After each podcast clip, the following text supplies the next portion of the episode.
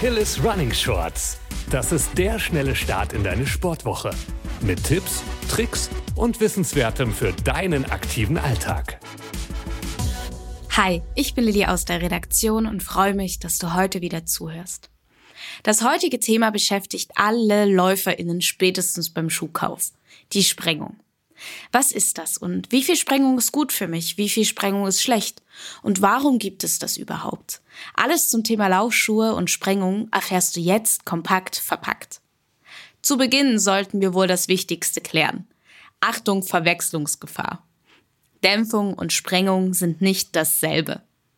Die Sprengung gibt den Höhenunterschied zwischen der Ferse und den Zehen an, wenn du den Schuh trägst. Du stehst also leicht schräg im Schuh. In der Regel wird die Sprengung in Millimetern angegeben. Die Dämpfung nicht. Das würde auch wenig Sinn ergeben, denn die Dämpfung ist wie eine Art einheitliches Luftkissen und schützt den Fuß beim Aufprall vor Erschütterungen. Aber warum werden Sprengung und Dämpfung dann oft verwechselt, wenn es zwei ganz verschiedene Laufschuheigenschaften sind? Das mag daran liegen, dass Schuhe mit einer stärkeren Differenz zwischen Ferse und Zehen automatisch mit einer größeren Dämpfung einhergehen. Bei nicht so starken Sprengungen gibt es aber verschieden starke Dämpfungen. Da blickt man oft nicht durch. Lasst euch deswegen beim Kauf neuer Schuhe unbedingt beraten. Apropos beraten. Vor meiner Zeit waren Schuhe mit einer starken Sprengung der letzte Schrei, habe ich mir sagen lassen. Heute sieht das die Sportwissenschaft anders. Die Sprengung soll LäuferInnen, die über die Ferse abrollen, beim Laufen unterstützen und Belastung nehmen. Allerdings kann man sich gut gesprengte Schuhe wie Absatzschuhe vorstellen. Und alle, die schon einmal High Heels getragen haben, wissen, wie unangenehm es sich nach einer Weile anfühlt, wenn die Ferse deutlich höher liegt als die Zehen. Das sieht zwar vielleicht sexy aus, ist aber definitiv unnatürlich und auf Dauer sogar ungesund für den Fuß. Und eins ist klar. Eine unnatürliche und gefährliche Haltung wollen wir beim Laufen sicherlich nicht. Und sexy sind wir schließlich sowieso. Außerdem verringert die Sprengung auch die Spannung in Achillessehne, den Wadenmuskeln und der Streckerkette, weil diese nicht mehr arbeiten müssen. Der Körper braucht sie aber, um sich reibungslos zu bewegen, wenn du keine Laufschuhe trägst. Wenn zum Beispiel die Achillessehne nicht gefordert wird, wird sie kleiner und es können Verletzungen entstehen. Wenn die Sprengung gar nicht so gut ist, warum gibt's sie dann noch? Ganz einfach. Viele Menschen sind Fersenläuferinnen und gerade Anfängerinnen brauchen für ihre Füße Unterstützung. Außerdem spielt das Körpergewicht beim Laufschuhdesign eine Rolle. Beim Laufen stößt der Körper mit der Energie der Bewegung auf den Boden und verdoppelt regelrecht das eigene Körpergewicht. Da ist Unterstützung für die Gelenke durchaus sinnvoll.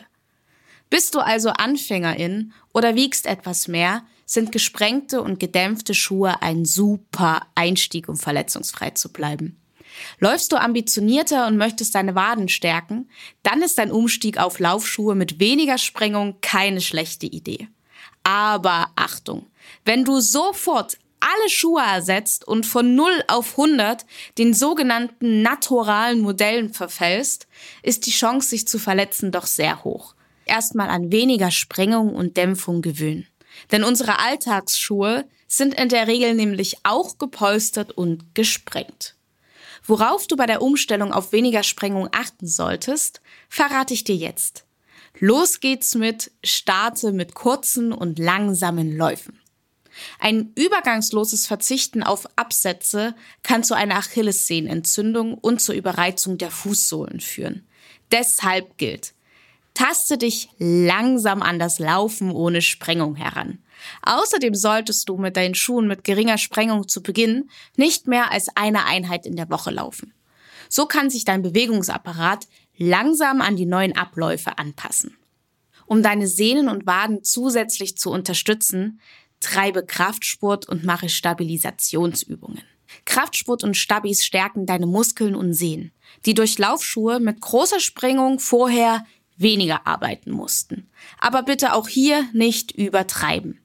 Damit sich deine Achillessehne anpassen kann und die Waden wachsen können, solltest du auf genug Pausen und ausreichend Regeneration achten. Denn wie wir alle wissen, wachsen Muskeln zwischen den Trainings und nicht währenddessen. In unserer Achilles Running Podcast Folge Richtig regenerieren mit Sportwissenschaftler Professor Dr. Billy Sperlich haben wir uns das Thema Regeneration mal ganz genau angeschaut. Hör doch gern rein. Jetzt bist du Profi im Bereich Sprengung und weißt, worauf du achten musst. Wenn dir die Folge gefallen hat, dann lasse doch gern eine Bewertung da. Damit wünsche ich dir einen grandiosen Start in die Woche. Pass auf dich auf und keep on running.